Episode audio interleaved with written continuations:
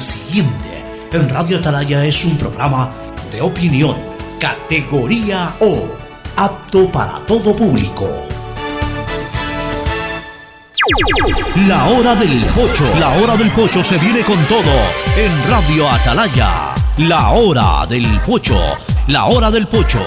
Alfonso el Pocho Car y su equipo traen para ustedes la opinión política, la opinión deportiva, más premios, sorpresas, regalos para sus oyentes. La hora del pocho, aquí en Radio Atalaya, cada día más líderes.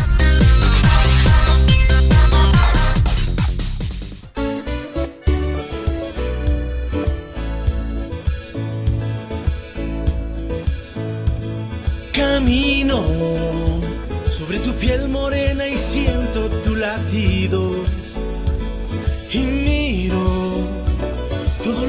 que los dos hemos vivido. Te digo, solo hay razones para estar agradecido. Es lo que somos y lo que siempre hemos sido. Amigos, porque ganamos cuando mucho hemos perdido. Somos lo mismo, porque peleamos contra el mismo enemigo. Yo sí. 680, 680 AM, sistema de emisoras Atalaya. En su año 76, Atalaya nunca falla y marca la raya del bienestar, del progreso y la libertad en Guayaquil, Ecuador y el mundo. Por eso es una potencia en radio, cada día más líder y un hombre que ha hecho historia, pero que todos los días hace presente y proyecta futuro en el dial de los ecuatorianos. Este es su programa matinal, la hora del pocho del sistema de emisoras Atalaya de este emergente 29 de abril año 2020. Sigue siendo un día emergente, ya no un día de cuarentena, ya estamos en una cincuentena, es decir, hemos pasado la franja de los 40 días de aislamiento y entiendo porque todo así lo indica, entender por lo menos de manera estricta 10 días más, entre lo que falta de esta semana y toda la próxima semana, porque la coincidencia es absoluta de que, por lo menos en la parte técnica y científica, de que tenemos que esperar un poco más. Eh, los representantes empresariales están forzando un poco a la liberación, cosa que yo no comparto. He leído tweets, por ejemplo, y esto es algo que tiene que entender la gente, Fernando y, y Gustavo Ferploma y Gustavo González Cabal, que ya van a hablar, ya van a dar su opinión también y su saludo. Pero esto es algo que tiene que entender la gente. En el tema, por ejemplo, de San Borondón. Hay muchos, de la vía San Borondón, del sector de la puntilla que se llama, que se extiende pues desde la puntilla hasta prácticamente el límite con, con, lo que es la aurora, con el inicio de la aurora. Eh, mucha gente dice, aquí hemos hecho la cuarentena, deberíamos de tener luz amarilla. No es el momento tampoco, porque ¿para qué va a tener luz amarilla la gente que vive en San Borondón? Si es que la luz amarilla sirve para algo, es para ir a trabajar, porque en este momento no puede hacer ningún tipo de relación social. O sea, no, no es que hay luz amarilla para hacer deporte, no es que hay luz amarilla para tener reuniones sociales, para ir a una cafetería, nada de eso, es solo para trabajar. Pero ¿con quién trabaja la gente de San Borondón? Con la gente que vive en San Borondón. Interactúa en buena parte con gente que vive, vive en otros sitios y concretamente de Guayaquil, en donde no se ha hecho una cuarentena absolutamente estricta.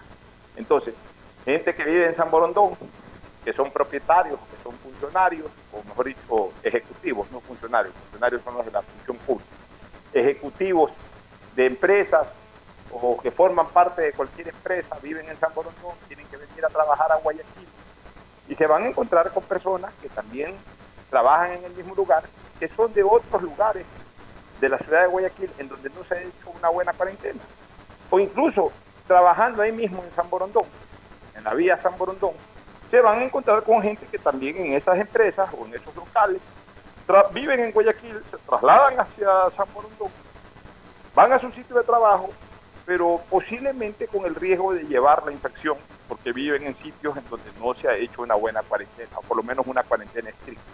Entonces no es el momento, hay que esperar un poco más, hay que privilegiar la salud. Ese es nuestro mensaje, ya van a comentar eh, sobre el tema y otros más. Fernando Mundo Flores Marín Ferroma, Gustavo González Cabal, el cabalmente peligroso. Hoy es 29 de abril. En otras épocas, en eh, años eh, muy atrás, celebrábamos los aficionados del Barcelona, celebrábamos esta fecha porque hoy hace 49 años Barcelona dio ese tremendo y sonado triunfo, ese batacazo, lo dio en la Plata, la victoria. Yo sí quisiera, Isaí, que por ahí me tengas el gol de La Plata, el gol de Basurco, porque es una de las grandes reliquias, ni más ni menos que en la voz del máximo emblema de la locución que ha tenido Atalaya en el ámbito deportivo, y por qué no decir uno de los máximos emblemas de la locución eh, del periodismo deportivo ecuatoriano como Ecuador Martín. Atalaya se vistió de gloria hoy hace 49 años, cuando transmitió en La Plata ese partido y captó la sintonía absolutamente mayoritaria al punto que sacaron un disco sobre Barcelona y sobre la victoria en La Plata, tomando el audio de Ecuador Martínez Collazo y los comentarios de Aristides Castro Rodríguez. Por eso es que normalmente de los años 70 no hay ni videos ni audios recordatorios. Pero este sí, porque este quedó plasmado en un disco. Así de importante fue la transmisión que hizo Atalaya un 29 de abril de 1971 hoy hace 49 años, cuando Barcelona ganó en La Plata. Si hay tiempo en el programa, recordaré algo, si hay tiempo, porque la verdad es que en este momento, como vengo diciendo, para mí el fútbol ha pasado a un plano absolutamente secundario. Fíjate tú, Fernando, ha pasado a un plano tan secundario que ni siquiera hemos comentado el incidente ese que hubo en la Federación Ecuatoriana de Fútbol, en donde le dieron un golpe de timón eh, a la presidencia de la misma, derrocaron al presidente que venía en funciones y que fue elegido para tal función, el señor Ega, y lo ha suplantado el vicepresidente Estrada, que ahora funge de presidente. Ni siquiera hemos comentado, no hemos tenido tiempo, que tanto nos absorbe esto del COVID, que no hemos tenido tiempo ni siquiera de comentar otras cosas políticas, sociales ni deportivas que no sean el COVID. Nos falta tiempo para hablar sobre el COVID. Pero bueno, Iniciamos el programa con el saludo de Fernando Mundo Flores Marín Ferploma, que saluda al país. Fernando, buenos días. Eh, buenos días con todo, buenos días Pocho, buenos días Gustavo. Eh, comparto tu criterio Pocho de que eh, no es el momento todavía de salir de la cuarentena, que como tú bien dices, no es cuarentena ya. En mi caso ya, ya no sé ni qué es, porque yo empecé desde el 16 de, de marzo hice mi aislamiento y acá sigo, aislado completamente, y voy a seguir aislado hasta que las condiciones se den para empezar a movilizarse. Eh, una semana más, 10 días más, no nos va a causar ya más estrago de lo que se han causado hasta ahora, en cuanto a la parte económica, o muy poco estrago. En cambio, en la salud nos puede costar muy caro, no solamente por el riesgo de enfermarse, sino de desatar una nueva ola de este virus que lamentablemente nos azota. Entonces yo creo que hay que tener paciencia, que hay que entender que si nos piden que sigamos todavía en casa, sigamos. Poco a poco se van haciendo actividades. Estoy viendo que se incrementan un poco ciertos horarios de, taxis, se incrementa un poco el hecho de que se puedan vender más cosas a domicilio, ya no solamente comida y supermercados ni, ni medicinas, sino que ya también se pueden vender otras cosas siempre y cuando sea a domicilio. Entonces, realmente ah, eh, es algo más, pero lo que sí se impide permanentemente todavía es que uno salga a las calles, que uno esté por, la, por las calles o que uno salga a los almacenes. Eso todavía no está permitido y estoy completamente de acuerdo con, con el aislamiento. Tenemos que cuidarnos para poder después emprender la otra batalla que será la reactivación económica. Así es, Fernando, como se dice a nivel popular, una raya más al tigre no lo hace más feroz realmente. O sea, una semana más, ocho días más, nueve días más que estemos aislados, no va a sacar de la crisis económica a la cual nos vamos a ver inmersos muchísimas partes de la industria activa del Ecuador. No vamos a salir de la crisis así nomás por 10 días más, ni se va a ahondar más. Ya, ya realmente eh, sectores de la industria vamos a estar afectados. Con 10 días más la afectación será la misma. Pero por lo menos vamos a ir más seguros a trabajar, vamos a ir con menos riesgo, no con tranquilidad, vamos a ir con menos riesgo y eso nos va a permitir ser más productivos. Lo peor es que por apurarnos nos infectemos y no solamente que se va a agravar nuestra salud, sino que también se va a agravar más la situación económica, porque en lo personal pues, tendremos que pagar los costos de, la enfermedad y en lo empresarial también se enferman empleados, se enferman ejecutivos y la cosa es peor. Así que hay que tener calma.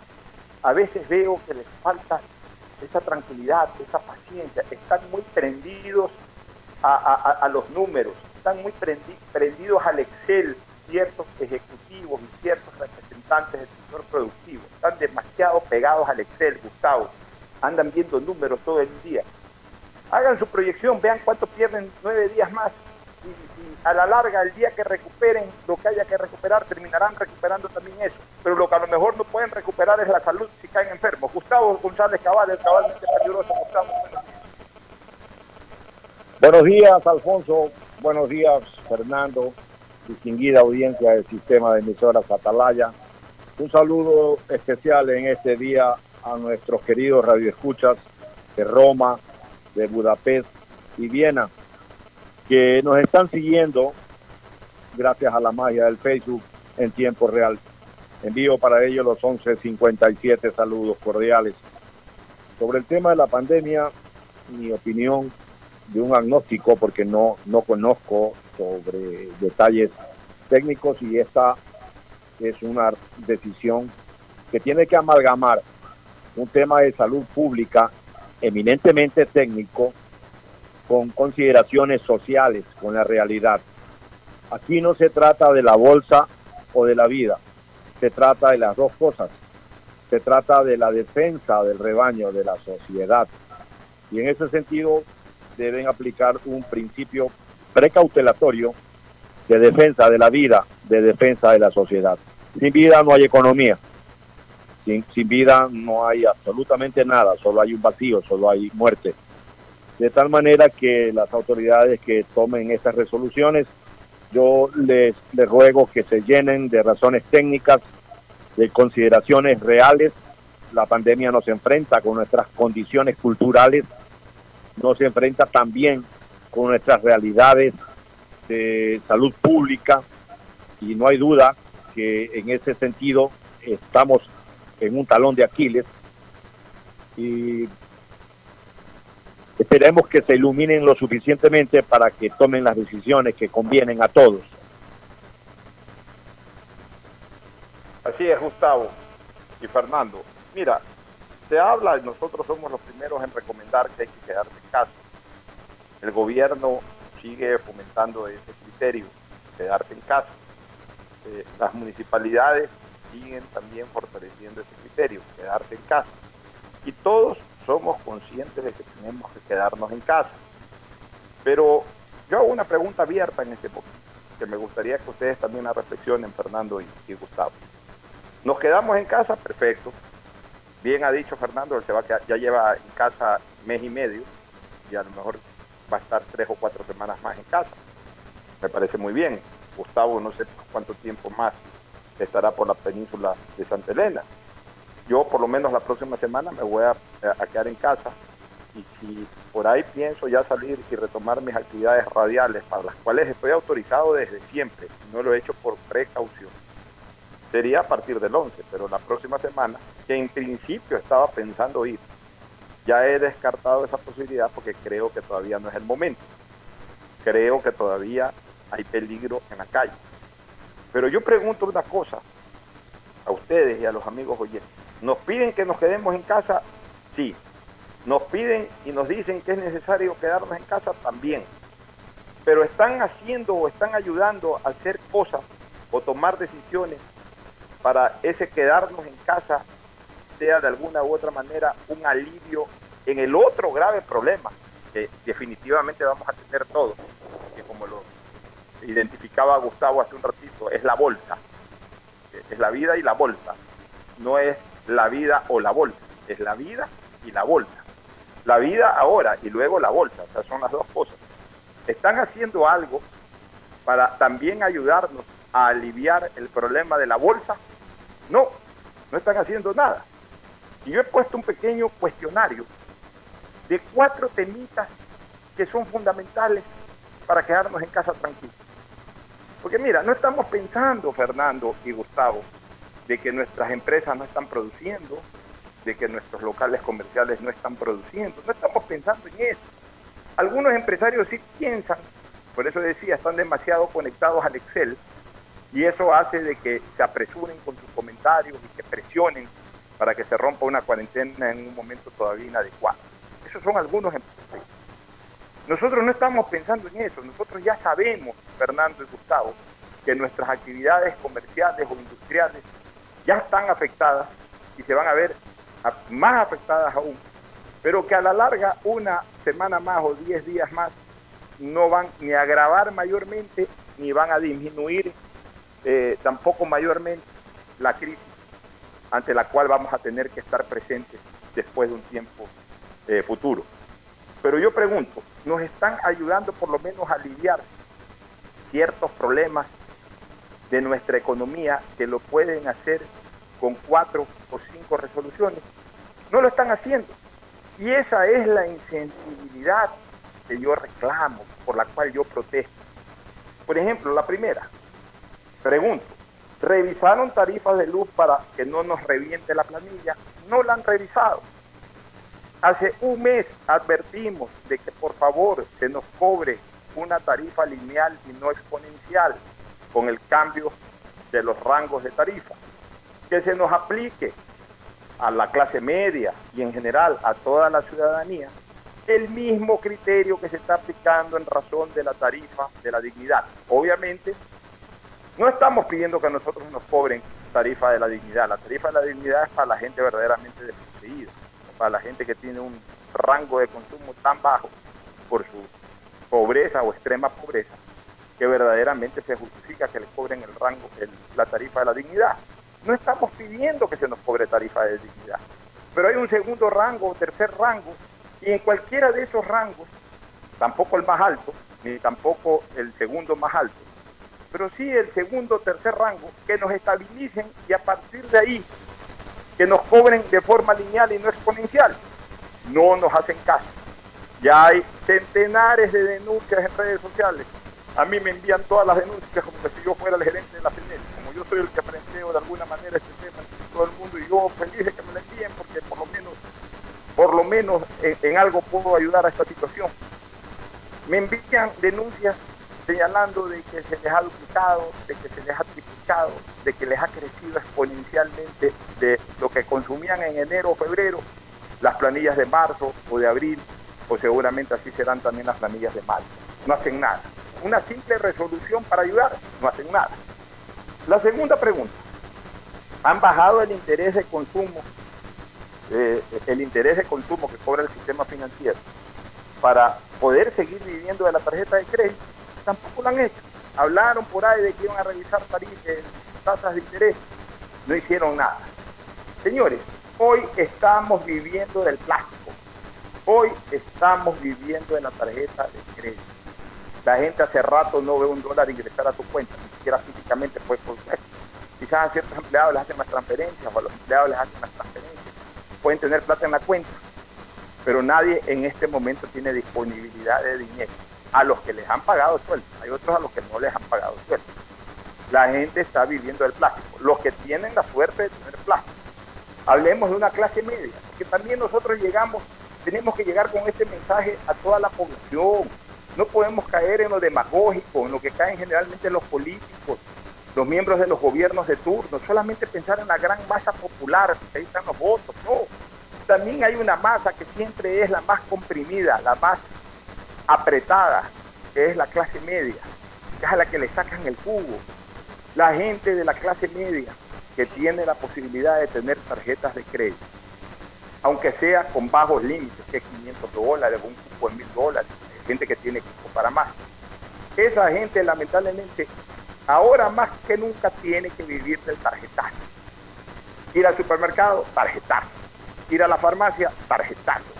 Ir a comprar cualquier cosa, tarjetazo que no hay liquidez en este momento. Entonces, si sabemos que en el país en este momento el tarjetazo es lo que predomina para vivir, no para, para vivir. Tiene que haber un acuerdo entre el gobierno y el, y el sistema financiero ecuatoriano para establecer una tasa de interés de consumo mucho menor a la habitual, porque lo que más caro existe en el sistema financiero es justamente el interés de consumo, que supera el 16%, el 17%, que además para economía dolarizada es altísimo. Pero bueno, por último ya es altísimo en otras épocas, pero por lo menos en esta época de emergencia tendría que haber una posición del sistema financiero coordinado con el gobierno ecuatoriano para que las tasas de, de interés de consumo bajen por lo menos a un 11%, a un 10%. Y de esa manera la gente que tampoco está pagando en este momento tarjetas de crédito, cuando se reincorpore nuevamente a la actividad laboral y cuando comencemos nuevamente a encontrar la normalidad en nuestras, en nuestras actividades, poder pagar las tarjetas de crédito con una tasa de interés de consumo un poco más acorde, más benévola, no una tasa de interés tan alta como la que habitualmente se paga. Tercero, pregunto, ¿han abastecido de medicinas para las emergencias? No, ya aquí hemos hablado hasta con representantes de la industria farmacéutica, ya aquí hemos hablado como cantaleta de este tema. No hay medicinas que abastezcan el mercado farmacéutico todavía. Estamos en nuestras casas, sí. Se enferma una persona, hay medicinas al alcance para, para comprarlas, para adquirirlas y para seguir un tratamiento casero acorde a lo que nos dice un médico, a lo que nos prescribe un médico. No. Entonces, nos piden estar en la casa y ni siquiera podemos contar con disponibilidad de medicinas para cualquier emergencia que tengamos. Y cuarto, resolvieron aclarar el alcance del artículo 169 del Código de Trabajo para evitar los despidos ilegales en base a fuerza mayor. Tampoco. Entonces, encima de que la gente está premiada en este momento, encima de que la gente está refundida, encima de que la gente ahorita no puede producir y encima de que le tiene miedo a la enfermedad, hay este pánico de perder el empleo porque nadie sabe en este momento cuándo tiene que poner un pie en el local comercial donde trabaja, en la empresa donde trabaja y que le digan en la puerta, señor, gracias por venir y por ahí mismo regrese a su casa porque usted está despedido acorde al artículo 169. Y en ese momento el drama, a ver, ¿qué hago? Si demando, no demando, me quejo, me quejo, siempre la cuerda se rompe por lo más de ellos. No hay un gobierno aquí en la República del Ecuador que diga, señores empresarios, Nadie puede ser despedido por causa de la crisis. Si quieren despedir a algún empleado, despídanlo con absolutamente todas las condiciones determinadas en el Código de Trabajo relacionadas con la indemnización por despido intempestivo. Y si no lo van a hacer a través de la vía del despido intempestivo, no pueden usar el artículo 169 del Código de Trabajo. Tampoco se dice eso, tampoco se aclara eso, tampoco se resuelve eso. Entonces, la gente está encerrada, sí, sigue encerrada, debe de seguir encerrada, pero sin embargo todo el mundo está con pánico por cualquiera de estas cosas. Está con pánico de que le llegue la planilla de luz, está con pánico de que lo despidan del trabajo, está con pánico de enfermarse porque no va a tener medicina, está con pánico de todo, porque lamentablemente el gobierno no toma decisiones para tranquilizar a la gente, Fernando. Mira, comienzo con lo último, el artículo 169, yo en algún momento lo dije. Eso se soluciona creo que si una empresa despide trabajadores en esta época sin pagar el despido intempestivo correspondiente, sino caduciendo que no puede trabajar por el por la pandemia, por los daños causados por la pandemia, esa empresa debe ser clausurada, debe ser cerrada. Ok, usted no puede pagar a su trabajador su despido, usted no labora se les acaba esta payasada ridícula de andar abusando de la gente. En eso soy claro y terminante, ya lo dije alguna vez y lo repito. Creo que esa es una medida que se debería de tomar porque no puede ser que en esta época se quiera aprovechar para hacer despidos que no los, no los, no los hacían antes por no pagar despido intempestivo y quieren aprovecharse de una desgracia como la que estamos pasando para hacerlo. Ahí tienen una medida, pueden ajustarla, pueden mejorarla, pero por ahí podría ir una solución a ese problema. En cuanto a las tarifas eléctricas, bueno, Ya lo hemos hablado, ya lo hemos pedido, eh, no sé, no ha habido reacción, lo único que he alcanzado a escuchar es que se va a pagar prorrateado hasta diciembre, pero eso no es solución porque lo que hace es encarecer mes a mes hasta diciembre todas las planillas, porque el rubro que vamos a pagar en estos meses de par de meses de encierro va a ser muy alto por, porque lógicamente está consumiendo mucha más electricidad que normalmente consume. Entonces el prorratear el pago hasta diciembre no es solución, porque la larga sigue siendo afectación al bolsillo del ecuatoriano. La solución es, como tú dices, fijar una tarifa plana y eso, mientras más consume, más paga, pero no exponencialmente, sino linealmente. Eh, el, otro tema de las medicinas es un poco más complejo.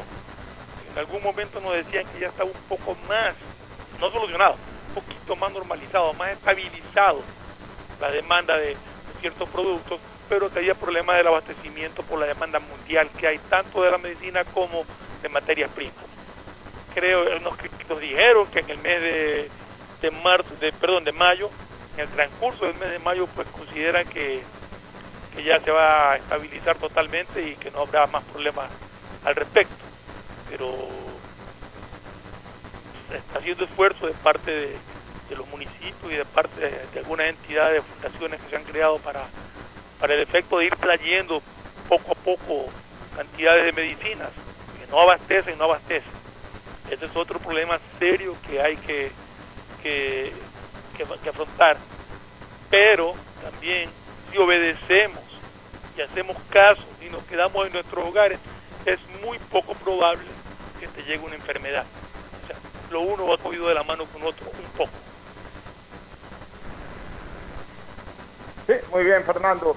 Y el tema de la tasa de interés, ¿qué, comentarios te, Mira, lo de la tasa de interés, realmente desconozco cuál es la tasa de interés. Yo no quiero entrar en, en, juicio de valores de algo que no estoy 100% al tanto de cuánto se está pagando, y mucho menos pero yo sí creo que tiene que haber algún tratamiento especial.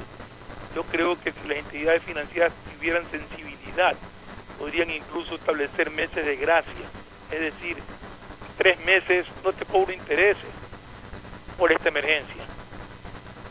Si es que no pueden bajar las tasas como, tú indicas, pero podrían pensar en un momento dado, ok, tus consumos tienes tres meses de gracia, o sea, en tres meses tú no, pagas intereses puedes pagarme a tres meses lo que consumas ahora, sin cargo de interés, por decirte algo. Lo hacen muchas veces en promociones, ¿no? Así es, deberían de hacerlo ahora también. Gustavo, tu opinión. Sí, Alfonso. Eh, en realidad, ¿qué es lo que está pasando en la empresa privada? Eh, yo he notado que se están haciendo acuerdos entre patronos y empleados con el fin de hacer una reducción de jornada de trabajo que represente hasta un 25% de salario, a efecto de mantener el trabajo y pasar estas horas difíciles que va a tener y tiene la empresa privada.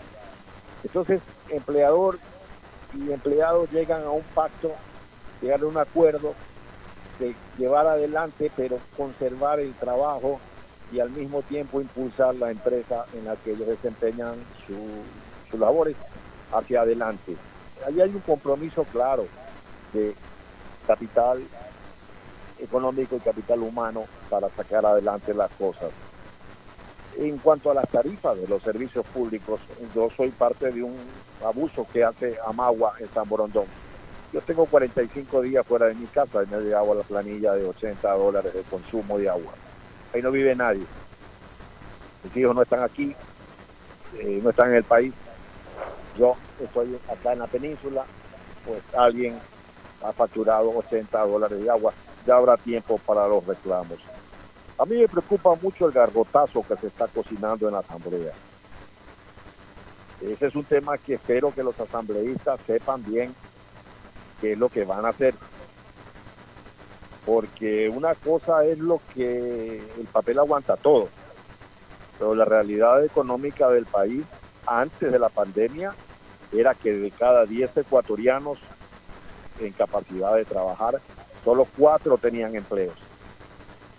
Los datos de la antes de la pandemia señalaban un gobierno con un 5% de credibilidad.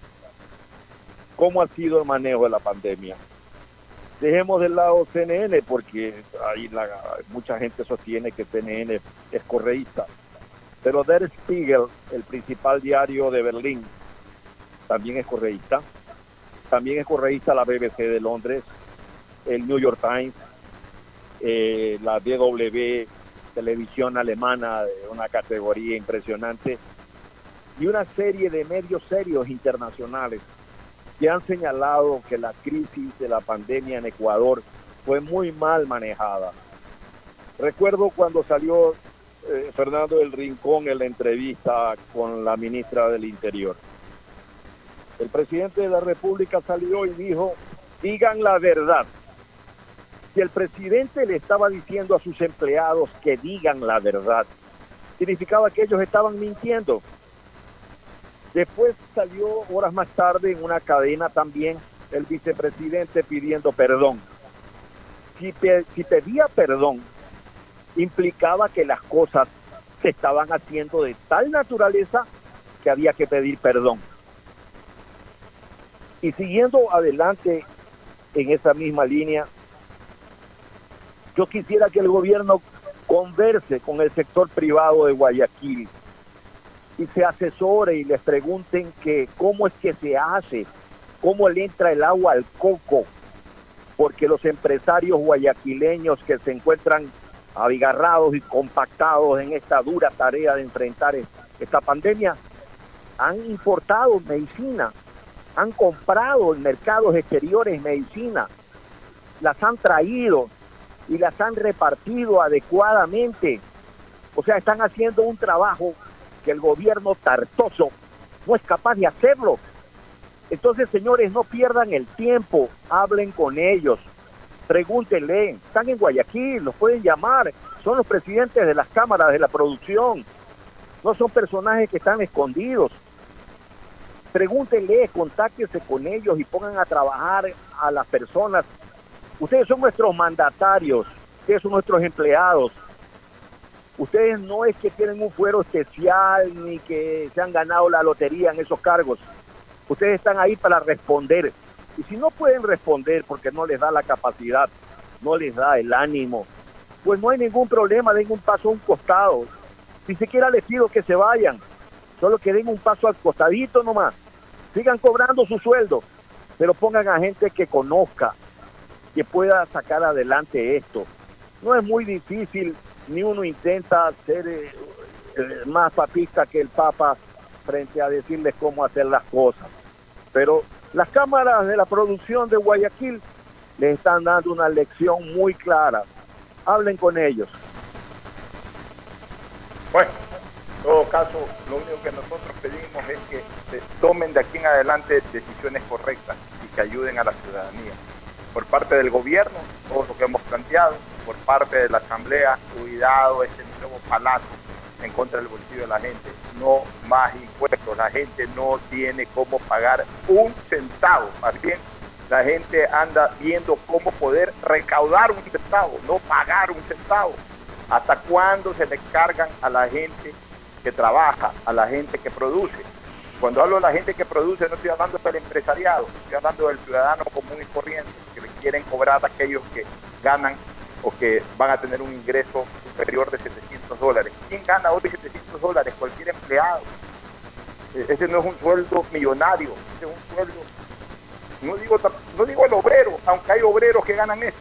No digo el obrero, aunque hay obreros que ganan eso. Gente común y corriente, una secretaria, cualquier eh, oficinista, un profesional que no tenga un, un cargo jerárquico alto, gana 700 dólares, 800 dólares, y le vamos a sacar plata a la gente que más bien necesita una cosa increíble. Vamos inmediatamente con la cadena, ya estamos para escuchar a los voceros del gobierno sobre las novedades de último momento. Adelante. Gracias, Carla. Buenos días. Un saludo a toda la audiencia. Efectivamente, los datos que tenemos para este día son los siguientes. Hasta ahora se han realizado 67.273 muestras de COVID entre pruebas PCR y, y pruebas rápidas. Un dato importante y además una noticia eh, que nos alegra mucho cada día es precisamente el número de pacientes recuperados, que en este caso corresponde a 1.523 pacientes recuperados y tenemos 1.720 casos con alta hospitalaria. Luego eh, tenemos datos de casos descartados que corresponden a 27.510 casos descartados. Tenemos 24.675 casos confirmados y tenemos 883 personas fallecidas, además de 1.357 eh, fallecidos probables por COVID-19. En el caso de las provincias, eh, relevamos especialmente las cifras de las provincias de Pichincha, que tiene en este caso 1.341 casos confirmados, Manabí 601, Los Ríos 687, Guayas 10.417 entre los casos que eh, se han confirmado hasta ahora. En la infografía eh, ustedes seguramente van a poder apreciar los datos actualizados eh, a esta fecha ya de cada una de las provincias también. Además, eh, queremos comentarles varias de las acciones que el COE Nacional está desarrollando durante todos estos días. Precisamente hoy el COE Nacional está tratando varios temas que tienen que ver con la construcción de toda la información que va a servir precisamente para entrar en esta nueva etapa de aislamiento al distanciamiento y aplicar la semaforización que se dará en el marco eh, de la acción de los gobiernos autónomos descentralizados, en este caso los gobiernos municipales. Precisamente varias de esa data que se está trabajando va a servir y va a ser un insumo fundamental para que los municipios puedan tomar decisiones en torno a qué color del semáforo eh, van a adoptar para establecer las medidas correspondientes pero además, eh, estimada Carla y estimados ciudadanos, muchos de los de las acciones del COE nacional se basan precisamente en el trabajo de las mesas técnicas.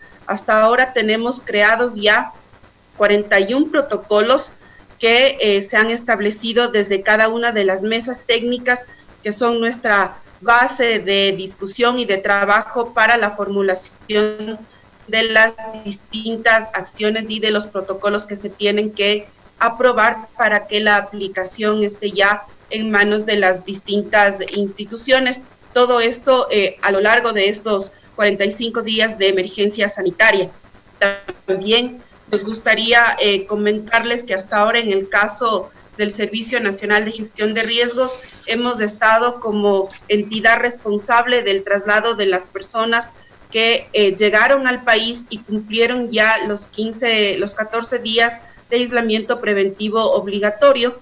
A esas personas, a muchas de ellas han necesitado ser trasladados a su provincia, así que nos hemos encargado de esa situación en coordinación con otras instituciones como son el Ministerio de Salud Pública, con los cuerpos de bomberos, el ECU 911, que ha participado también en este, en este contexto para nosotros eh, hasta el momento hemos trasladado ya a 1.559 personas que han regresado a sus hogares una vez cumplido el, aislamiento preventivo obligatorio. También eh, queremos comentarle que eh, en este caso el Servicio Nacional de Gestión de Riesgos ha hecho la entrega a nivel nacional de varias, varios insumos, kits de dormir, kits de cocina, tanques de agua, biombos, mascarillas, implementos eh, para los cuerpos de bomberos, eh, trajes de bioseguridad. Esta, esta entrega equivale aproximadamente a 2.185.000 dólares que se han distribuido a nivel nacional para que las distintas instancias puedan contar con esta con estos requerimientos y puedan sobre todo establecer en algunos casos los alojamientos temporales en donde eh, seguramente los pacientes con sintomatología leve a moderada podrán eh, estar y eh, recibir el cuidado médico correspondiente. Muchas gracias, secretaria, por ampliarnos esta información. Por una cuestión de conexión, quisiéramos, por favor, retomar la información de la actualización de cifras de COVID-19 en nuestro país. Claro que sí. tenemos hasta ahora eh, de las muestras tomadas un número de 67.273 muestras por, eh, para COVID-19 entre pruebas PCR y pruebas rápidas. Tenemos 1.523 pacientes recuperados, tenemos 1.720 casos con alta hospitalaria, 27.510 casos descartados, 24.675 casos confirmados, de ellos en pruebas eh, PCR 16.145 y en pruebas rápidas 8.530. Tenemos también hasta ahora lamentablemente 883 personas fallecidas y 1.357 fallecidos probables por COVID. Perfecto, muchas gracias, secretaria Ocles, eh, por reiterar la actualización de cifras de COVID-19 en nuestro país. Antes de finalizar, tal vez un mensaje para toda la ciudadanía que se engancha ahora mismo a esta cadena nacional. Carla, sin duda, eh, seguimos en una etapa eh, que es compleja, pero que requiere de nuestro máximo esfuerzo. Si durante los días de aislamiento que hemos llevado durante todo este proceso de la emergencia sanitaria hemos requerido la disciplina de los ciudadanos en esta siguiente etapa, es decir, del aislamiento al distanciamiento, requerimos mayor disciplina de los ciudadanos. Es importante que usted pueda informarse a través de las fuentes oficiales, pueda conocer qué significa estar en, en el semáforo en rojo para que pueda conocer las medidas que están establecidas para este, para este nivel y las siguientes. De cada uno de los colores hay una serie de medidas que se deberán asumir. Como hemos manifestado, el COE Nacional trabajará y apoyará directamente a los cantones, en este caso, a través de los insumos técnicos del acompañamiento. Nuestro equipo también de gestión de riesgos en el territorio, que está presente en los COEs cantonales como también en los COEs provinciales, estará acompañando y apoyando, asesorando a cada una de estas instancias para que cuenten con toda la información respectiva y que esa sea la herramienta vital para la toma de decisiones. Muchas gracias, secretaria, por este importante mensaje. Y por supuesto, también agradecemos a toda la ciudadanía y a todos los medios de comunicación que se han enganchado a esta cadena nacional. Esperamos que tengan un excelente día miércoles. Talaya. Bueno, muy bien, muchas gracias. Este, mira, esas son las cosas que, realmente no están claras numéricamente, Fernando y Gustavo. Y son las cosas que, están trayendo de alguna u otra manera también en mala imagen. Y, por eso es que también a ratos los propios funcionarios ecuatorianos se exponen a entrevistas internacionales en donde eh, eh, obviamente se les recrimina porque las cifras en sí no están claras. Se habla de 800 muertos eh, oficiales, 800 y pico, que son los que, los que eh, han fallecido, digamos, de manera comprobada a través de las pruebas, de los test. Yo diría son los muertos en hospitales y clínicas. Los hospitales y clínicas, como están tratando al paciente, saben que esa persona se murió por COVID y lo registran como muerto por COVID. Están hablando de mil y pico de muertos, están hablando de mil y pico de muertos este, eh, sospechosos, 1.200, sumarían más o menos 2.000 sospechosos. O sea, se supone que son personas que murieron en casa, que no se les hizo ninguna prueba, que no se les hizo ningún tipo de atención médica en hospitales y clínicas, y que eh, por la versión de los familiares o por algún informe médico de que murió por insuficiencia respiratoria sospechan que es COVID. Perfecto. Pero estaba leyendo ahorita un Twitter de Radio Centro, eh, seguramente hoy entrevistaron al secretario Roldán, de que ha hablado de 8.000 muertos.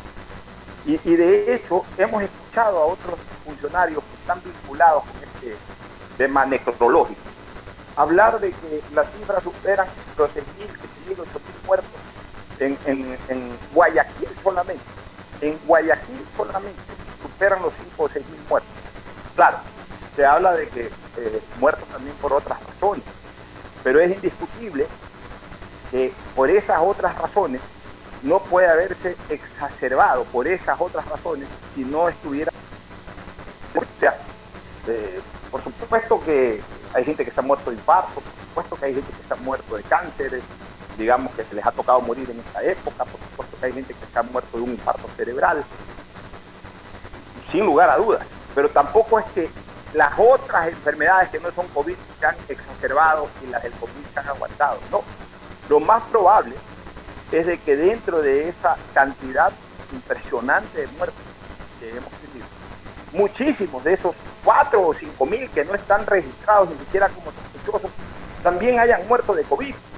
Entonces, a la larga no tenemos una cifra real, o sea, el propio gobierno nos da cifras. En la famosa cadena que hoy día habló la señora Ocles, que ayer habló la señora ministra Ropo, que antes ayer habló cualquier otro funcionario, o sea, en la cadena esta que coincide con nuestro programa, hablan de 600 muertos, 800 muertos y 1200, eh, digamos que no identificados por, por la causa o sospechosos. Pero resulta que cuando hablan los funcionarios, sean en entrevistas dentro del país o fuera del país, hablan de miles de miles, hablan de que hay más de 5.000, hay más de 6.000, hay más de 7.000. Entonces, e, e, esa falta de unidad de criterio de lo que se dice en la cadena versus lo que se dice en otros medios de comunicación es lo que tiene alterada a la gente, es lo que tiene a la gente con pánico, es lo que tiene a la gente con una tremenda duda de cuál es la verdad. Entonces sí me parece que se está faltando un poco más de precisión en la información. Si se han muerto 10.000 personas, pues hay que decir que se han muerto 10.000 personas. Si se han muerto 2.000 personas, hay que decir que se han muerto 2.000 personas. Si se han muerto solamente 500 u 800 personas, hay que decirlo. Hay que decir la verdad. La gente en este tipo de cosas necesita, Fernando, exclusivamente la verdad sea muy dolorosa o menos dolorosa, no importa, conocer la verdad. Fernando, ¿cuál es tu opinión al respecto? Sí, mira, yo, yo vengo sosteniendo que, que ahí tienen unas cifras muy, muy mentirosas en los datos oficiales.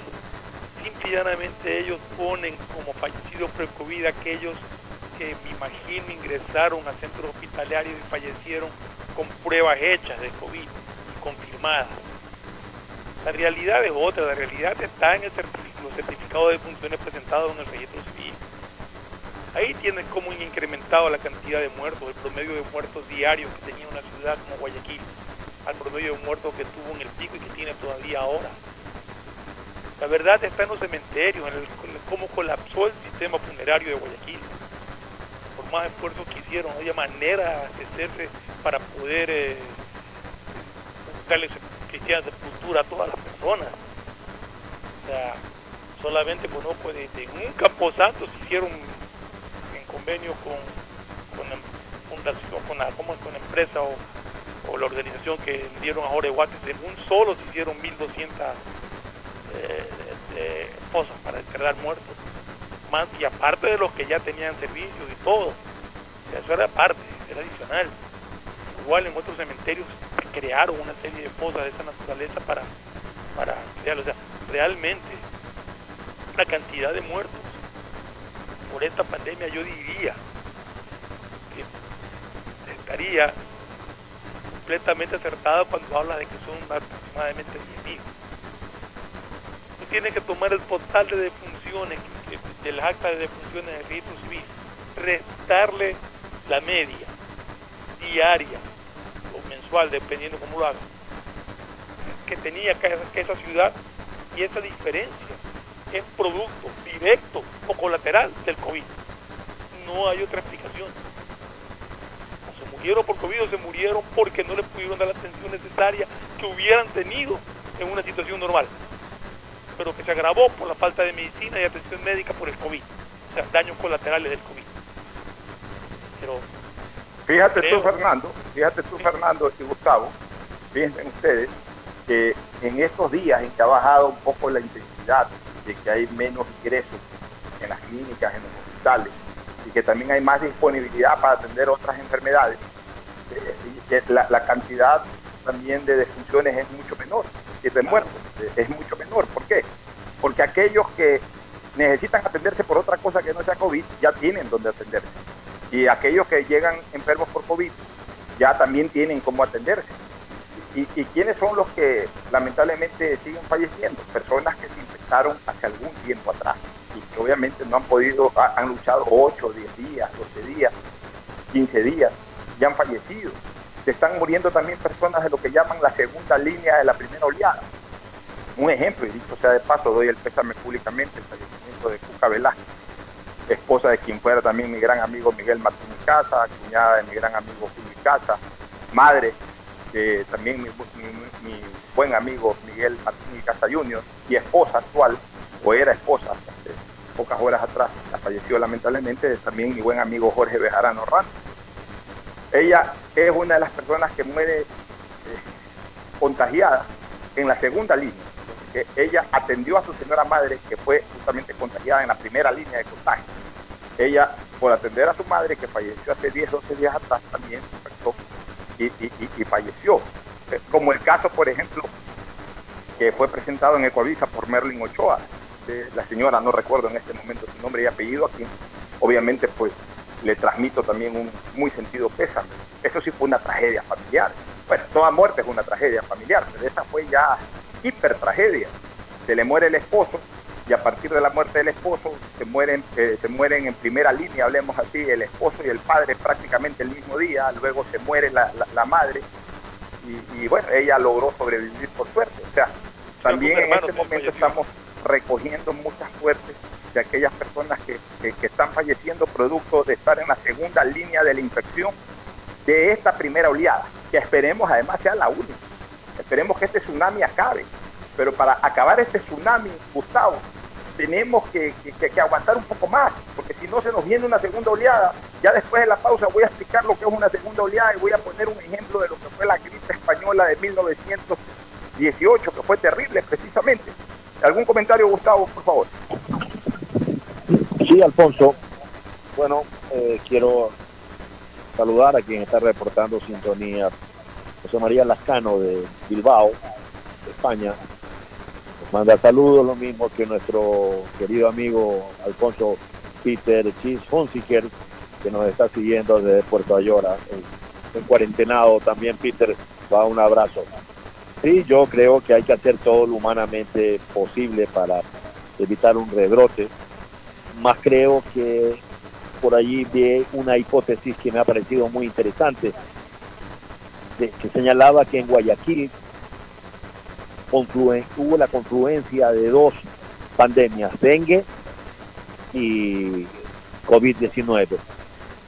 En nuestro particular caso tuvimos una empleada doméstica que presentaba exactamente los mismos cuadros del COVID-19. Y no, ella tenía dengue. Se le hicieron todas las pruebas y lo que tenía era un dengue feroz.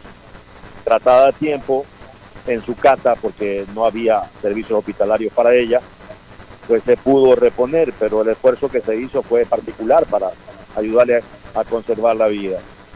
Y hay un caso que vale la pena que sin dar el nombre se sepa. Hay un señor que se ha autosugestionado que tiene COVID-19 y ha presentado todos los síntomas del COVID-19. Inclusive han tenido que ponerle un respirador. Pero no tiene COVID-19. Le han hecho todos los exámenes y está sano. Sin embargo, eh, la psicosis de él es tan fuerte que presenta un cuadro parecido a lo que sería el COVID-19. Pues me hace acuerdo de la comedia de Molière, El enfermo imaginario y el médico a palos. La primera fuente de la salud está en el cerebro, mi querido Alfonso. Así es, este, Gustavo. A propósito de los saludos que has enviado, Gustavo, este, ya estamos en Spotify. Spotify es este nuevo sistema eh, de redes sociales a través del cual nuestro programa todos los días puede ser escuchado. Ya les enviaré día a día tanto a ti, Gustavo, como a Fernando el programa por Spotify para que ustedes a su vez se los reenvíen a los amigos que crean conveniente y que les gustaría estar escuchando el programa en cualquier momento del día. Esa es la ventaja del Spotify. O sea, nosotros estamos en vivo 10 y media de la mañana hasta las 12 y cuarto pero apenas estén en Spotify, será después un par de horas, lo pueden escuchar en cualquier momento, en la madrugada, en la noche, en la tarde, a la hora en que ustedes reciban el, link. En ese momento entran a través de la aplicación Spotify y pueden escuchar nuestro programa parcial o totalmente. Que doy esa buena noticia, estamos en Spotify como La Hora del Pocho, como Calor Político, y obviamente pues eh, todos los días tanto Gustavo como el CIDE, Fernando Flores, van a recibir también el link correspondiente para que lo puedan compartir con sus amigos. Nos vamos a una pausa, vamos a retornar con más comentarios, estamos tratando de coordinar una entrevista, todavía no la podemos terminar de enlazar. Este, pero quiero irme a la pausa con el gol de Pazurco, que se produjo un día como hoy, pero en la noche, promediando 8 de la noche, hora de Guayaquil, 10 de la noche, hora de Argentina. El gol del cura Juan Manuel Basurco hace 49 años, casi medio siglo. Falta un añito más y estaríamos entrando al medio siglo. Todavía me acuerdo hace 25 años, como que si fuera ayer, el día en que Aquiles Álvarez pudo reunir a muchísimos de los participantes de ese partido en La Plata. Vivían casi todos, el año 95, comenzando por el propio Aquiles Álvarez Lertora, vivía Jorge Bolaño, vivía el cura Baturco, que lo trajeron, vivían muchos de los que lamentablemente vivía Alberto Spencer, que también lo trajeron, eh, muchos. Esta alineación que me la conozco de memoria, de memoria, Poyú, no recuerdo si se vive, no, no, he tenido noticia de Poyú. Este, sé que Alayón sí vive, Alayón lo trajeron también, aunque Alayón no está por ese partido, pero sí estaba en esa copa. De ahí Quijano vive, que lo dieron por muerto unas cuantas horas ahora con este COVID, pero, pero vive Quijano. Lecaro, que está vivo, Saldivia, está vivo. No, Saldivia murió. Saldivia murió hace pocos meses atrás, me parece que se recibió la noticia de la muerte de Saldivia. Y por izquierda, el Pollo Macías, que estuvo bastante grave hace algunas semanas atrás, no por COVID, sino por un problema diabético pero entiendo que está de salud ahí estable. En el medio campo Pepe Páez, que sí está vivo, Coronel está vivo y el pibe Bolaños que ya falleció. Adelante Muñoz está vivo, Spencer y Basurco que están muertos. Pero en esa época, hace 25 años, vinieron prácticamente todos. Se reunió a todo el equipo, inclusive a los dirigentes. El que sí no vino fue Otto que creo que ya para esa época había muerto. Eso fue hace 25 años y realmente lo tengo muy presente. Ya estamos con 49 eh, años de aquella fecha y lo que sí no va a morir nunca es la locución de Ecuador Martínez Collazo y el comentario de Aristides Castro Rodríguez. Vamos a la pausa recordando el gol de Barcelona en La Plata hace 49 años.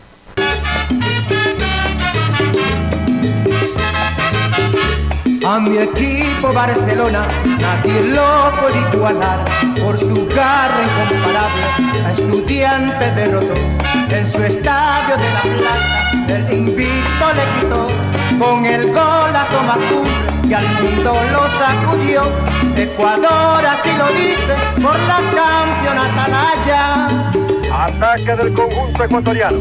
Balón por Basurco dominado bien para la acción efectiva ahora de. Golpe de cabeza para Basurco. ¡Gol! Gol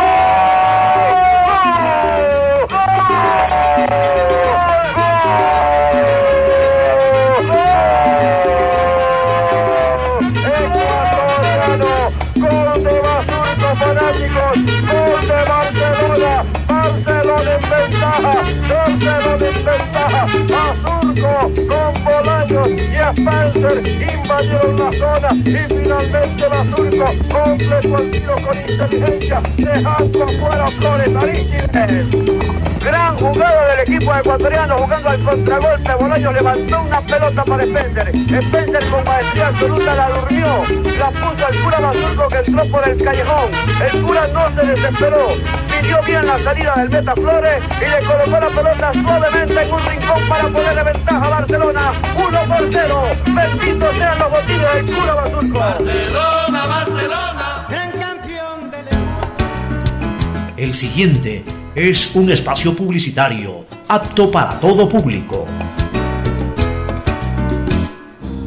Gracias a tu aporte a la seguridad social, el BIES tiene opciones para reactivarte. Estás a un solo clic o llamada para tu préstamo quirografario emergente. Soluciones de pago hipotecarios en mora, extender el tiempo de pago de tu crédito, tu capacidad de endeudamiento ampliada y mucho más. Conoce todas las acciones del BIES en www.bies.fin.es o contacta a 1-800-BIES-7. El BIES está más cerca de ti, más cerca de todos. Aportamos al futuro. Listo. Con Banco del Pacífico acabo de pagar los servicios básicos sin moverme de donde estoy. ¿Quieren saber cómo?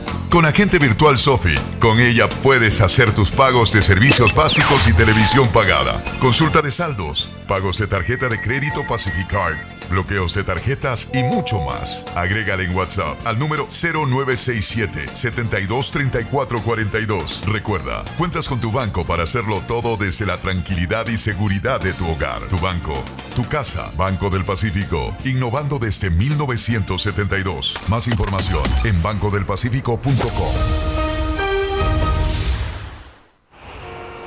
Los guayaquileños vivimos momentos catastróficos y aún hay demasiados carros circulando, muchos de ellos haciendo mal uso de los salvoconductos, cediéndolos a otras personas para que puedan funcionar como taxis y son exclusivos para el carro personal de quienes trabajan en la cadena de la salud, alimentación, exportación e importación de productos. Para bajar la cantidad de autos circulando, estamos haciendo grandes operativos en zonas estratégicas donde seremos inflexibles ante la indisciplina y la falta de cooperación. Estás advertido, Guayaco. Más vale carro en garaje que carro en canchón. ATM, en coordinación con la alcaldía y las fuerzas del orden. Hola, soy Verónica. Sufro de desconfianza digital. Me da pánico poner mis datos en aplicaciones, páginas web. No sé qué hacer. Si eres de los que no confía en métodos de pago modernos, tranquilo. En CNT te ayudamos a superarlo. Registra tu tarjeta de crédito o cuenta bancaria llamando al 1-800-100-100 o al asterisco 611 o usa el botón de pagos web pagarmisfacturas.cnt.gov.es y paga automáticamente tus servicios CNT mes a mes. Confía en nosotros. CNT. Conectémonos más. Gracias a tu aporte a la seguridad social, el BIES tiene opciones para reactivarte. Estás a un solo clic o llamada para tu préstamo quirografario emergente. Soluciones de pago hipotecarios en mora, extender el tiempo de pago de tu crédito, tu capacidad de endeudamiento ampliada y mucho más. Conoce todas las acciones del BIES en www.bies.fin.es o contacta a 1-800-BIES-7. El BIES está más cerca de ti más cerca de todos. Aportamos al futuro. Somos ecuatorianos trabajando para la sociedad. Somos compatriotas comprometidos con cada uno de ustedes, solidarios, sin distinciones somos mestizos, indígenas, afros, cholos, chagras, montubios. Somos alasacas, cañaris, huancabilcas, araguros, minchaleños, quichuas, sáchilas, shuars. Somos monos, manabas, chullitas, lojanos, morlacos, guaitambos, ibarreños, guarandeños, sarumeños, amazónicos. Somos todos ellos. Somos ecuatorianos acercando aguambras, taitas, guaguas, pelados, ñaños, panas, amarres, brothers, yuntas. Somos como tú, camellando desde donde nos toca para salir adelante, luchando contra viento y marea, contra lo cierto e incierto, contra la adversidad, contra el miedo. Somos ecuatorianos conectando ecuatorianos. Somos Ecuador, carajo. CNT, trabajando para que te quedes en casa. Hoy, tener una ciudad limpia es mucho más que sacar la basura a tiempo Hoy también necesitamos cuidar a nuestros héroes que todos los días trabajan por ti. Por eso, cuando saques las fundas de desechos, rocía cloro sobre ellas. Protegernos unos a otros demuestra lo responsable que somos los guayaquileños. Puerto Limpio, juntos por Guayaquil. Haz tus transacciones sin tener que ir al banco. Con Banca Virtual Intermático de Banco del Pacífico puedes realizar Consulta de saldos y movimientos de cuentas y tarjeta Pacificar. Consultas de cupo disponible en tu tarjeta Pacificar. Transferencia de dinero a bancos locales y del exterior. Pagos de servicios básicos. Matriculación vehicular. Impuestos prediales y tarjetas de crédito. Recuerda, cuentas con tu banco para hacerlo todo desde la tranquilidad y seguridad de tu hogar. Tu banco, tu casa. Banco del Pacífico. Innovando desde 1972. Más información en bancodelpacifico.com. Hay sonidos que es mejor nunca tener que escuchar. Porque cada motor es diferente. Desde hace 104 años, lubricantes Gulf mantiene la más alta tecnología y calidad en línea de aceites para motores a diésel y gasolina. Está hecho con una fórmula especial para dar excelente protección a todo tipo de motores, evitando el desgaste prematuro de pistones, anillos y árbol de levas, ayudando a mantener limpio el motor y libre de depósitos que se forman por las altas o bajas temperaturas. Dele a su motor lo que se merece. Lubricantes Gulf, la más alta tecnología en lubricación. 104 años preservando la vida de su motor. Lubricantes Gulf. Gulf es más lubricante.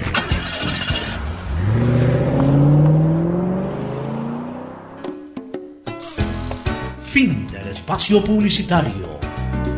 Usted está escuchando un programa de opinión, categoría O, apto para todo público. Quédate en casa y no te preocupes por los trámites que debas hacer. Usa los canales digitales del Banco del Pacífico y consulta saldos, movimientos, realiza transferencias e inversiones desde la comodidad de tu hogar. Utiliza tu agente virtual Sofi, banca virtual intermático, banca móvil y onboard BDP, Banco del Pacífico, para realizar tus trámites en un solo clic. Banco del Pacífico, innovando desde 1972. ¿Más gigas o más velocidad? Con Claro no tienes que elegir, porque con la red más rápida tienes los dos. Navega con el doble de gigas, no uno, sino dos gigas. Llamadas ilimitadas a cinco números Claro, WhatsApp y Facebook Messenger gratis. Todo en tu paquete prepago de 5 dólares. Cómpralo en tu punto claro favorito. Con Claro, todo se conecta. Reactívate con tu comunidad. Cumple con tus obligaciones en el pago de tus créditos hipotecarios. El BIES te respalda y tiene soluciones de pago para ti. Plazo de hasta 30 años. Aplica el interés original del crédito, es decir, el mismo interés con el que te prestaron. Contacta al BIES, ponte al día y fortalece el sistema de seguridad social. Reactívate, aportamos al futuro. Si sufres de desconfianza digital en CNT, te ayudamos a superarlo. Registra tu tarjeta de crédito o cuenta bancaria llamando al 1-800-100-100, así de fácil, 1-800-100-100 o al asterisco 100 611 o usa el botón de pagos en pagamisfacturas.cnt.gov.es. CNT, conectémonos más. Aceites y lubricantes Gulf, el aceite de más alta tecnología en el mercado. Acaricia el motor de tu vehículo para que funcione como un verdadero Fórmula 1 con aceites y lubricantes Gulf. Retornamos.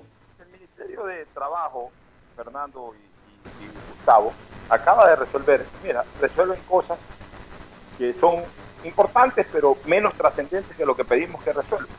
Acaba de resolver que eh, no se puede considerar accidente de trabajo las personas infectadas con COVID-19. Ahí sí estoy de acuerdo. Esto es un tema de pandemia, esto no es un tema de accidente de trabajo. O sea, no se pueden malinterpretar las cosas. No se pueden interpretar las cosas ni para perjuicio del empleado ni para perjuicio del empleador. El determinar como algunas ramas sindicales estaban solicitando de que eh, se tome en cuenta o se considere como accidente de trabajo las personas que han salido infectadas con COVID-19, eh, obviamente pues conllevaba a que los empleadores tengan que responder, como lo, deberían de hacer en cualquier momento por un accidente de trabajo, una situación que se le haya presentado un empleado, temas indemnizatorios de otra naturaleza, que no corresponden. Esto es una pandemia, es un tema biológico, natural, y además tampoco se puede comprobar que la infección es producto del trabajo. La infección ha estado en todos lados. O sea, eh, no es que la infección solamente ha estado en el tiempo laborable de ocho horas cuando esta persona eh, sale, de, sale de su casa al trabajo y del trabajo a hacer diferentes menesteres y después ya cuando se acaba la jornada de trabajo no hay ninguna posibilidad de infección. O sea, eh, era una cuestión totalmente absurda que se pretenda de que se considere un tema de accidente de trabajo. No hay cómo medir eso.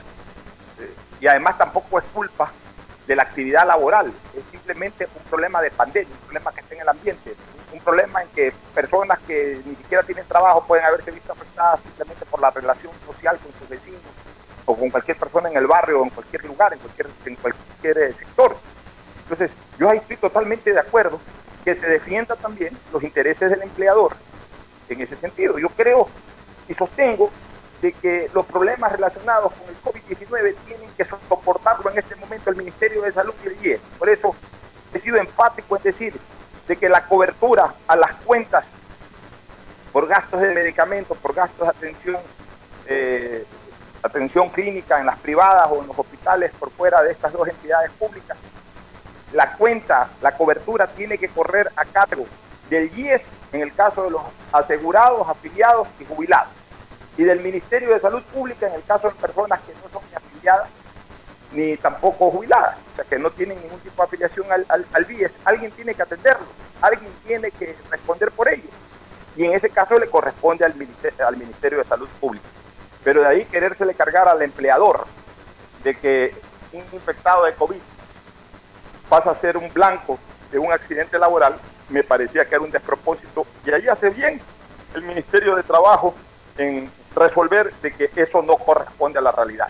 Pero asimismo, hemos pedido que el Ministerio de Trabajo se pronuncie sobre una mala interpretación que están haciendo ciertos empleadores o empresarios sobre el artículo 169 del Código de Trabajo y no hacen absolutamente nada, no resuelven nada. Lo que han dicho es que sí, que tienen que presentar la argumentación en, el, en, la dirección de trabajo para posteriormente analizar.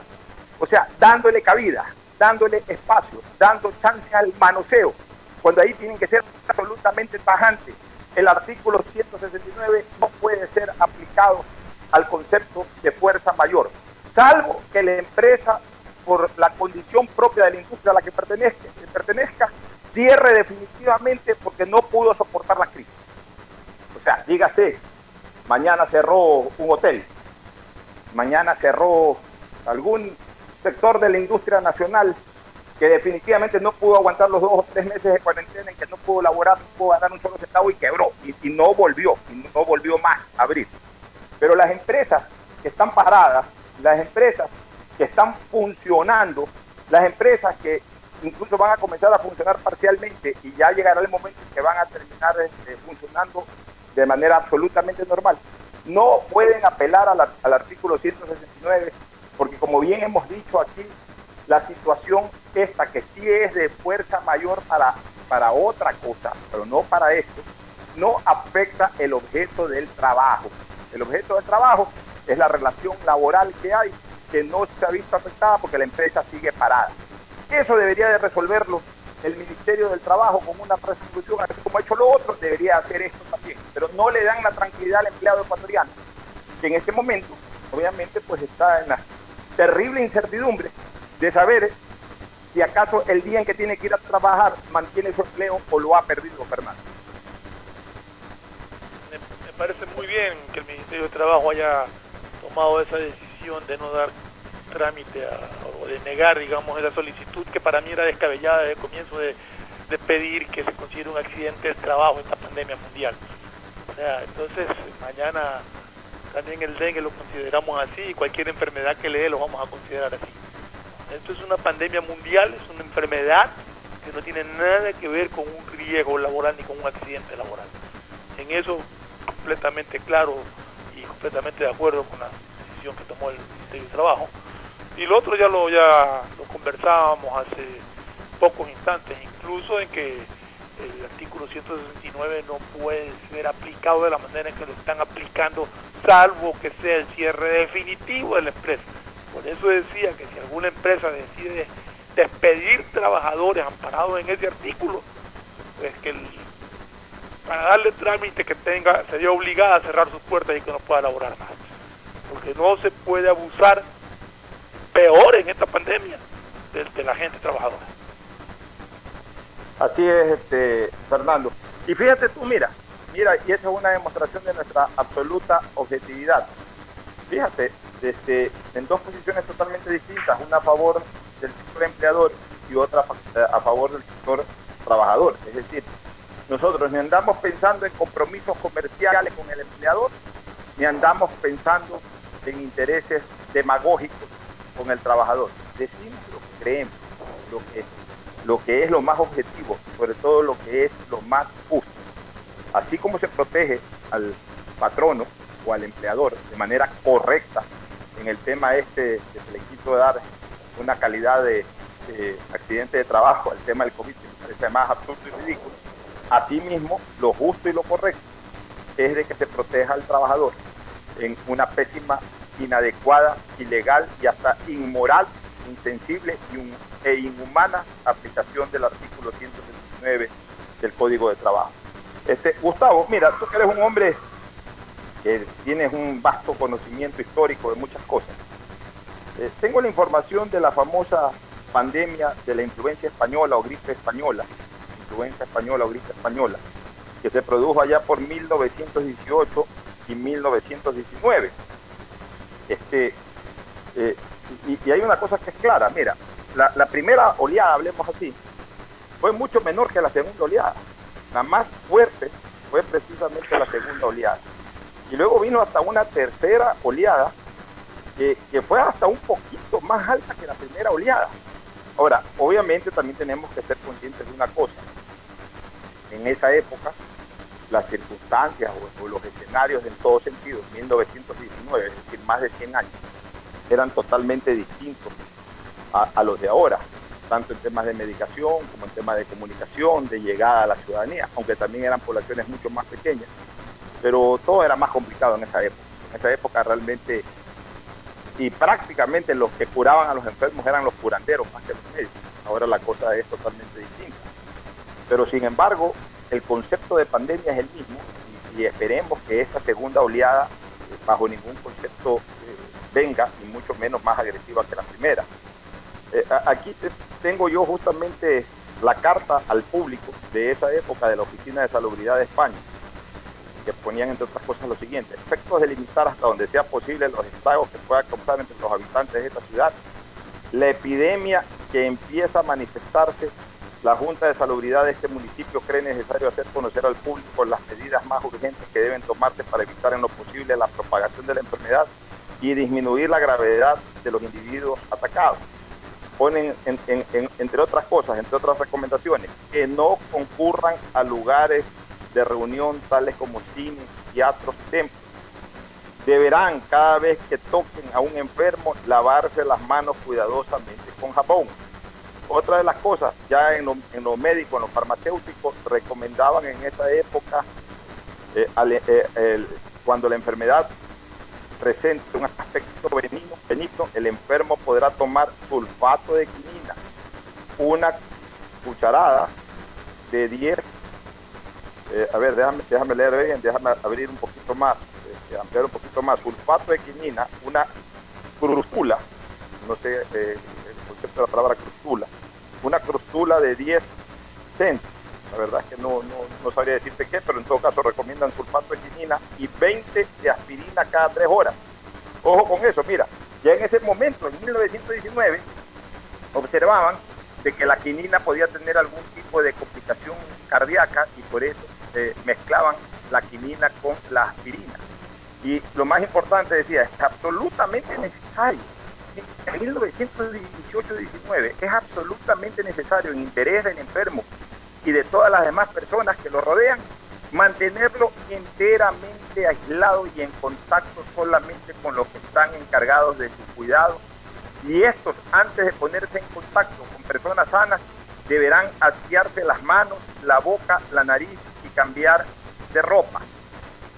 Y también, entre otras cosas, recomendaban las famosas gárgaras. Aquí, por ejemplo, dice, la boca se desinfectará con frecuencia haciendo buches y gargarismos con una solución de agua oxigenada al 1 por 10, de glicosimolina al 1 por 6 o de hidrato de cloral al 1 por 1000. Es de recomendarse como muy frecuente el aseo corporal y el cambio frecuente de ropa. O sea, mira, han pasado exactamente 100 años 101 años para ser exacto, 1800, 1918, 1919, 101 años y 102 años desde que comenzó esa pandemia en aquella época y son más o menos las mismas recomendaciones.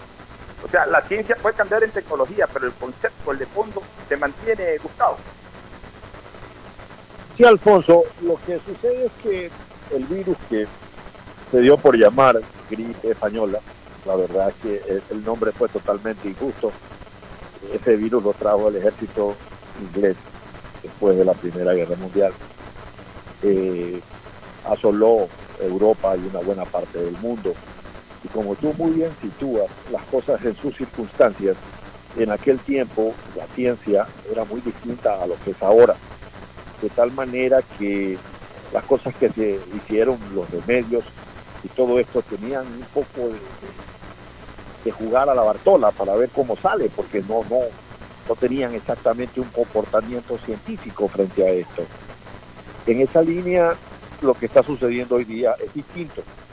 El mundo, la ciencia tiene otras variables con las cuales puede analizar y llevar adelante esta pandemia. Debemos evitar, como tú muy bien señalas, el segundo pico u, otro rebote. Y creo que ahí el problema más severo es básicamente el transporte público masivo. Ese es un tema que nos puede traer problemas y en el cual hay que trabajar mucho. Las autoridades, tanto locales cuanto nacionales, tienen que poner un especial cuidado en ese tema porque allá hay un cuello de botella. O sea, las personas pueden tener un distanciamiento antes de subirse al bus, pero en el bus sabemos cómo son las cosas. Y allí es que hay que trabajar, porque precisamente un, rebrote puede golpear nuevamente a, las personas eh, más débiles de, de, la sociedad y en ese tema hay que trabajar. Yo quería regresar un poco y quedarme como con lo anecdótico. Cuando pusiste el gol de Juan Manuel Basurco en La Plata, que Barcelona venció a los pincharratas, hasta ahora invictos en su estadio, eh, Juan Manuel Basurco lo conocí cuando yo era un pibe. Él llegó a Bahía de Caracas con una serie de curas vascos, entre ellos el cura Panchito, más o menos de la edad de Juan Manuel. Y entonces ellos iban los sábados a la hacienda de mis padres, que se llama El Cielo, y está allende al Océano Pacífico y tiene unas lindas playas. Entonces Basurco iba con Panchito y el padre Peli y peloteaba con nosotros que éramos unos pibes, nosotros somos 10 hermanos. Y bueno, Basurco y Panchito fueron parte de la selección de Bahía, en la que tapaba Salomón Das, te envié la foto hace algún tiempo. Basurco delantero por la izquierda y Panchito un back central recio, eh, pero no tenía las características futbolísticas de Basurco. Eh, lo mandan luego a otro lado, a otra eh, otro lugar geográfico para que desempeñe sus labores eclesiásticas. Pero de todas maneras él sigue jugando fútbol. La gente de Puerto Viejo se entera que la, que la selección de Bahía tiene un par de españoles que la hacen jugando fútbol. Y se llevan entonces a Basurco a jugar a la Liga de Puerto Viejo. Luego lo mandan a San Camilo y de San Camilo pues va a jugar a Barcelona. Al cura le encantaba el fútbol, lo disfrutaba. Lo volví a encontrar, ya no era cura, en la Universidad Católica de Quito. Ya había dejado los hábitos y estaba estudiando algo en la universidad. Esta fue la última vez que lo vi.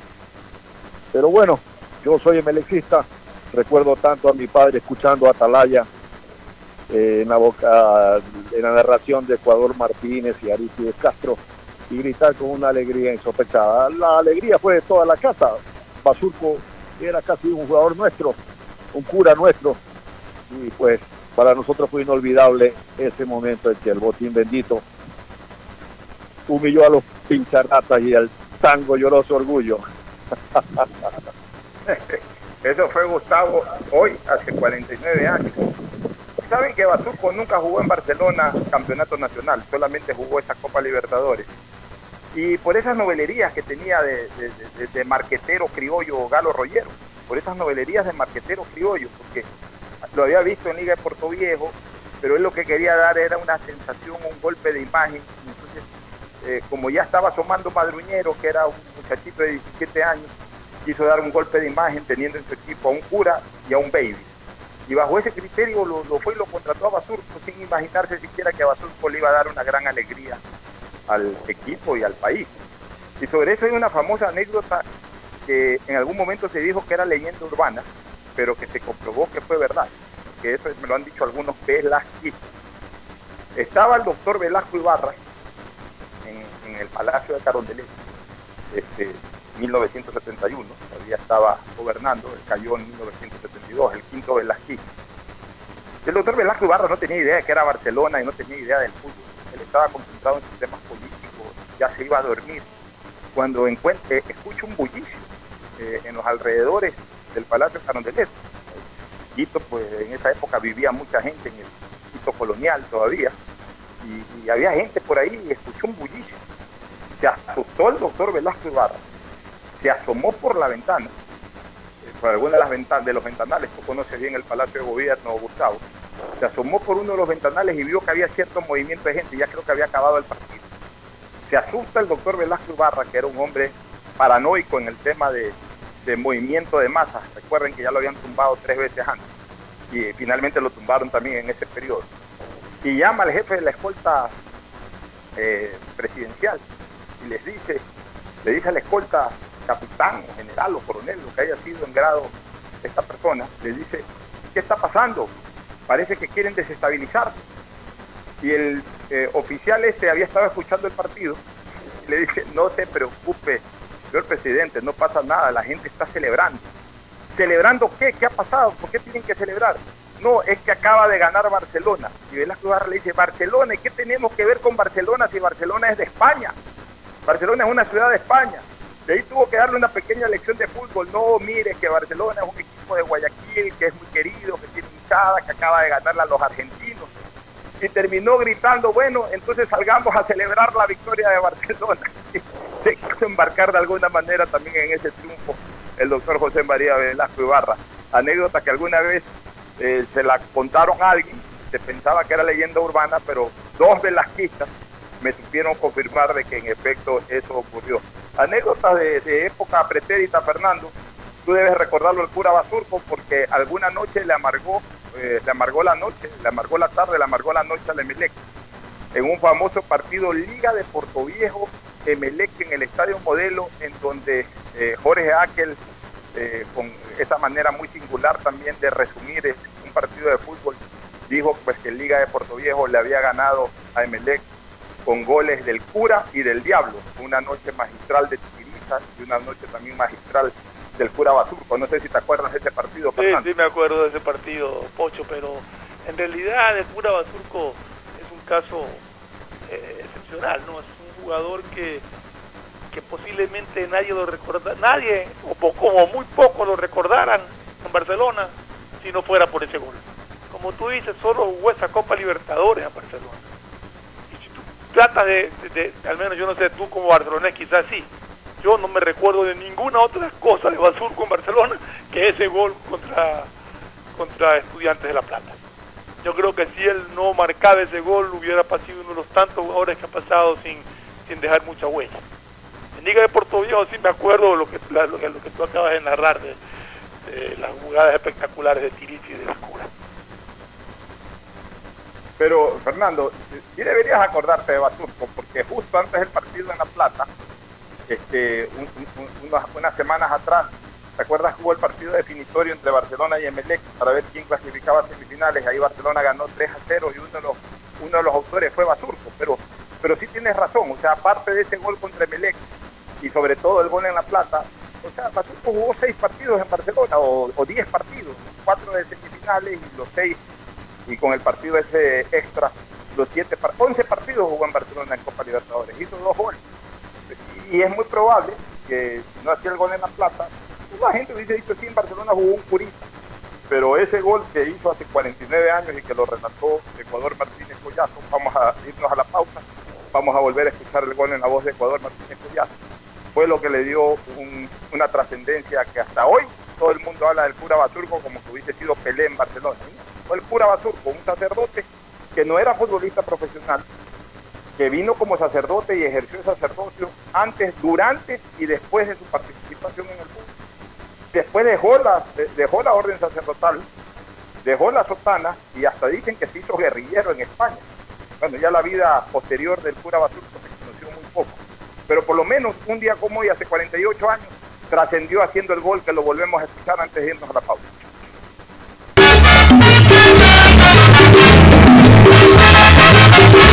A mi equipo Barcelona nadie lo puede igualar por su garra incomparable. A estudiante derrotó en su estadio de la plata. El invito le quitó con el golazo Macumbre y al mundo lo sacudió.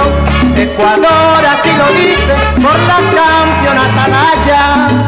Ataque del conjunto ecuatoriano. Balón por Basurco dominado bien para la acción efectiva ahora de Spencer. Golpe de cabeza para Basurco. ¡Tiro! ¡Gol, gol, gol, gol! ¡Gol!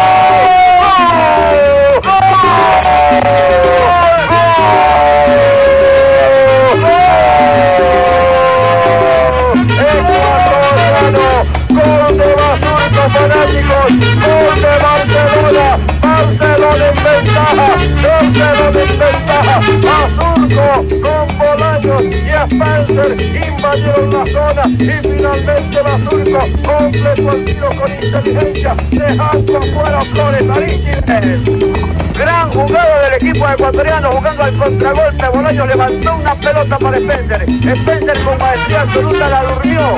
La puso al cura Basurco que entró por el callejón. El cura no se desesperó.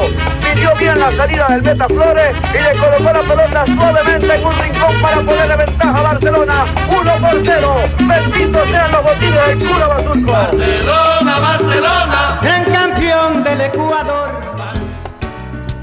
El siguiente es un espacio publicitario apto para todo público. Gracias a tu aporte a la seguridad social, el BIES tiene opciones para reactivarte. Estás a un solo clic o llamada para tu préstamo quirografario emergente. Soluciones de pago hipotecarios en mora, extender el tiempo de pago de tu crédito, tu capacidad de endeudamiento ampliada y mucho más. Conoce todas las acciones del BIES en www.bies.fin.es o contacta a 1-800-BIES-7. El BIES está más cerca de ti, más cerca de todos. Aportamos al futuro. Listo. Con Banco del Pacífico acabo de pagar los servicios básicos sin moverme de donde estoy. ¿Quieren saber cómo? Con Agente Virtual Sofi. Con ella puedes hacer tus pagos de servicios básicos y televisión pagada. Consulta de saldos, pagos de tarjeta de crédito Pacificard, bloqueos de tarjetas y mucho más. Agrégale en WhatsApp al número 0967 723442. Recuerda, cuentas con tu banco para hacerlo todo desde la tranquilidad y seguridad de tu hogar. Tu banco, tu casa, Banco del Pacífico, innovando desde 1972. Más información en bancodelpacifico.com.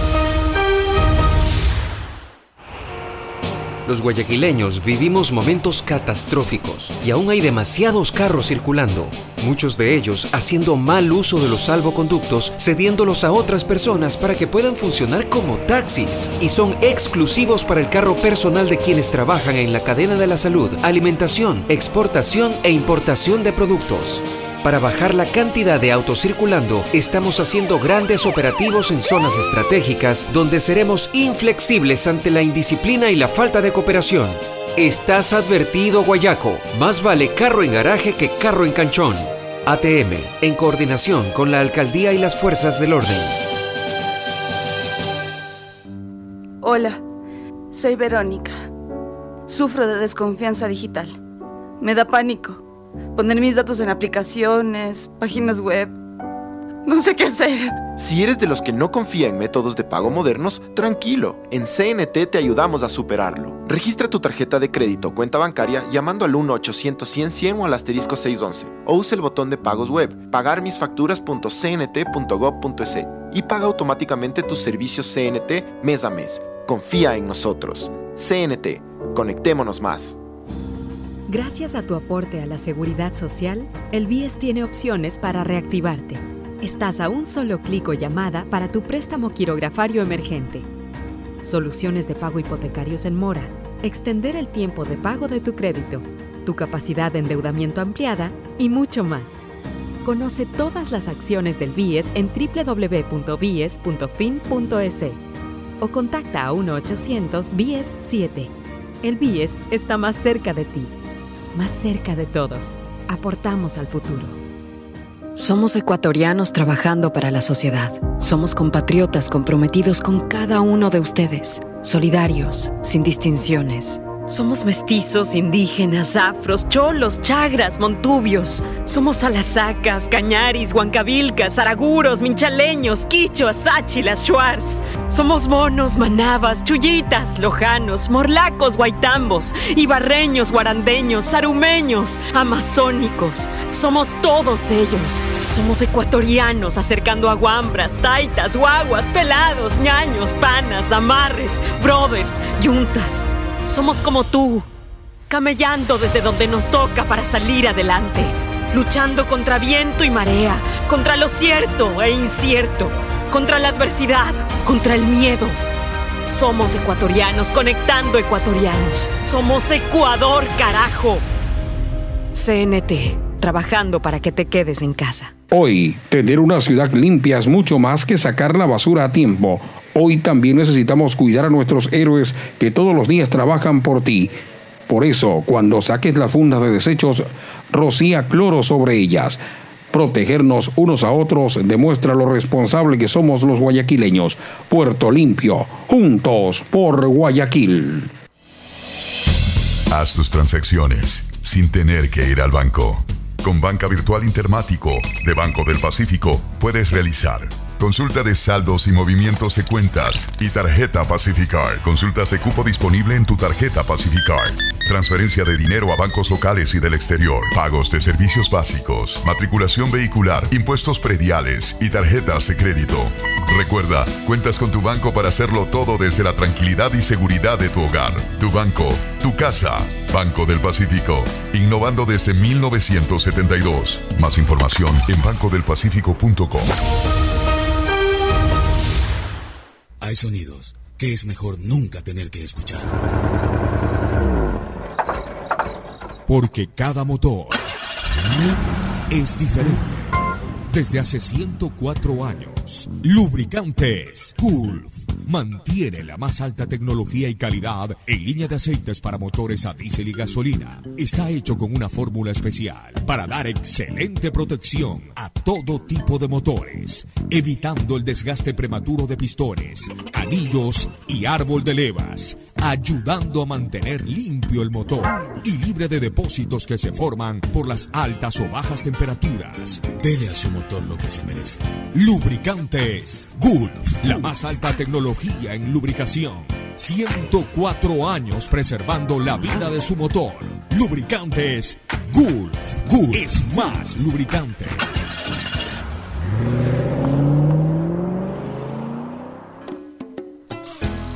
Fin del espacio publicitario.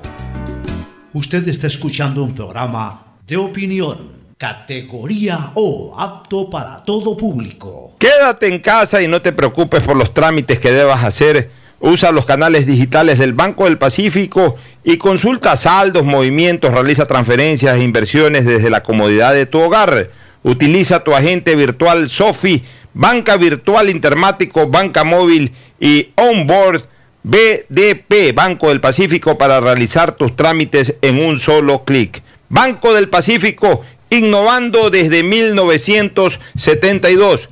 ¿Más gigas o más velocidad? Con Claro no tienes que elegir, porque con la red más rápida tienes los dos. Navega con el doble de gigas, no uno, sino dos gigas. Llamadas ilimitadas a cinco números Claro, WhatsApp y Facebook Messenger gratis.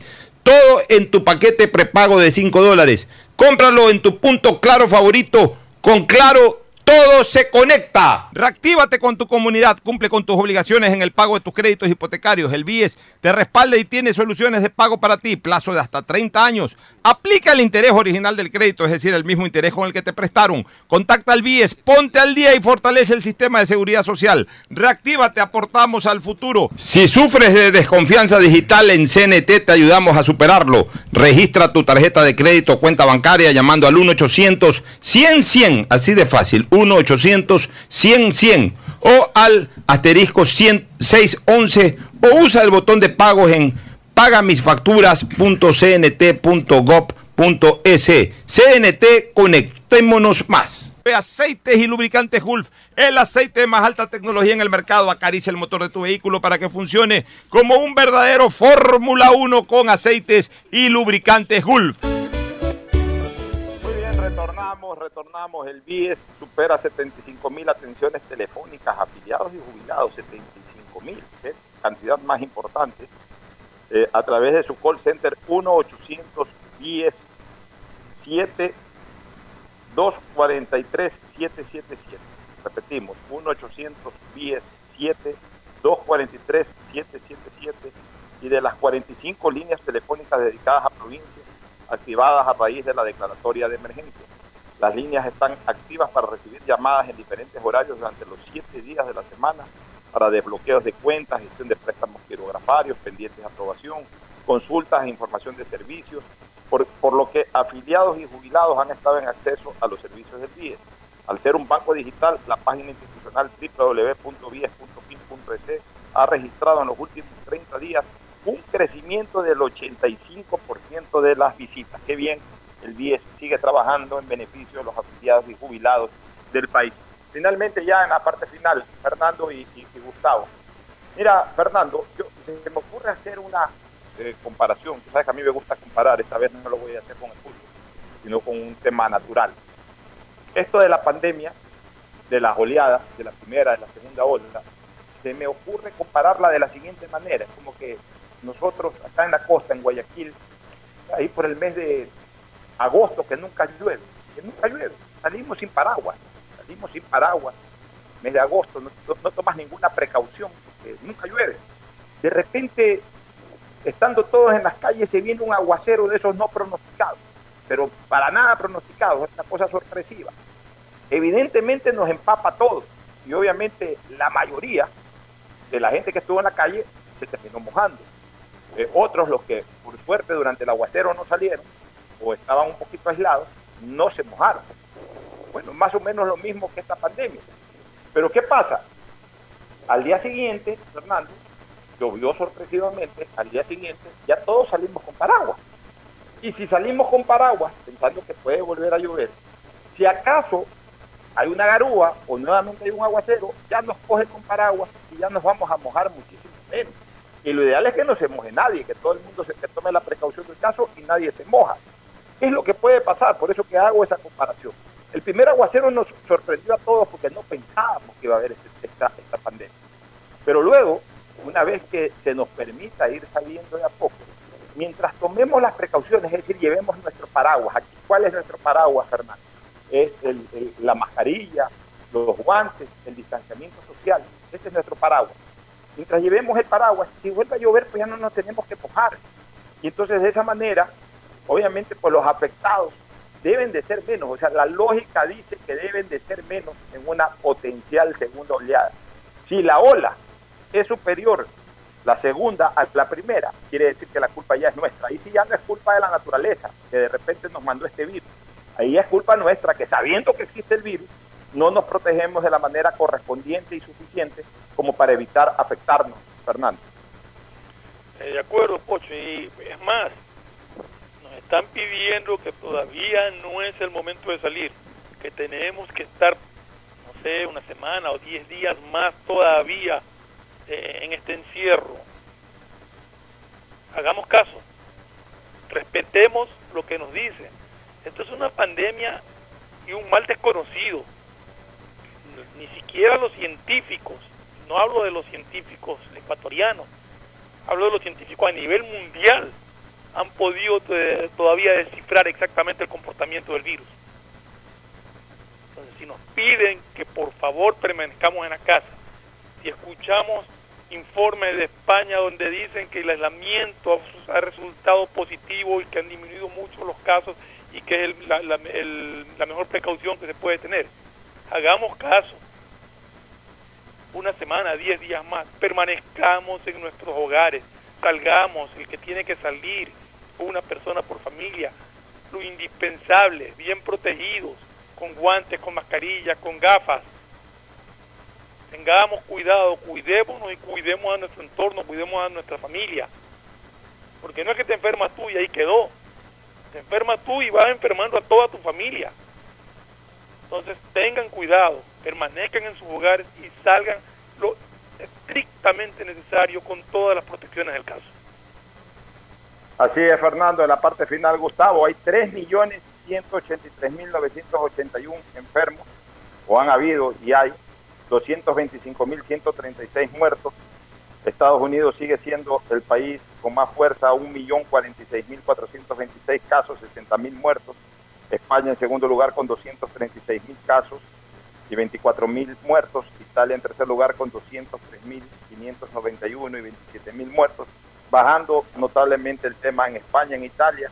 Estados Unidos trata de estabilizarse. Gustavo, en tu comentario final. Sí, Al- Alfonso. Bueno, ser positivos y tener fe y confianza que mañana será otro día. Tenemos que ajustarnos a lo que tenemos, a la evidencia científica que señalaba Fernando, y los que podemos hacerlo, seguir en cuarentena lo más que se pueda.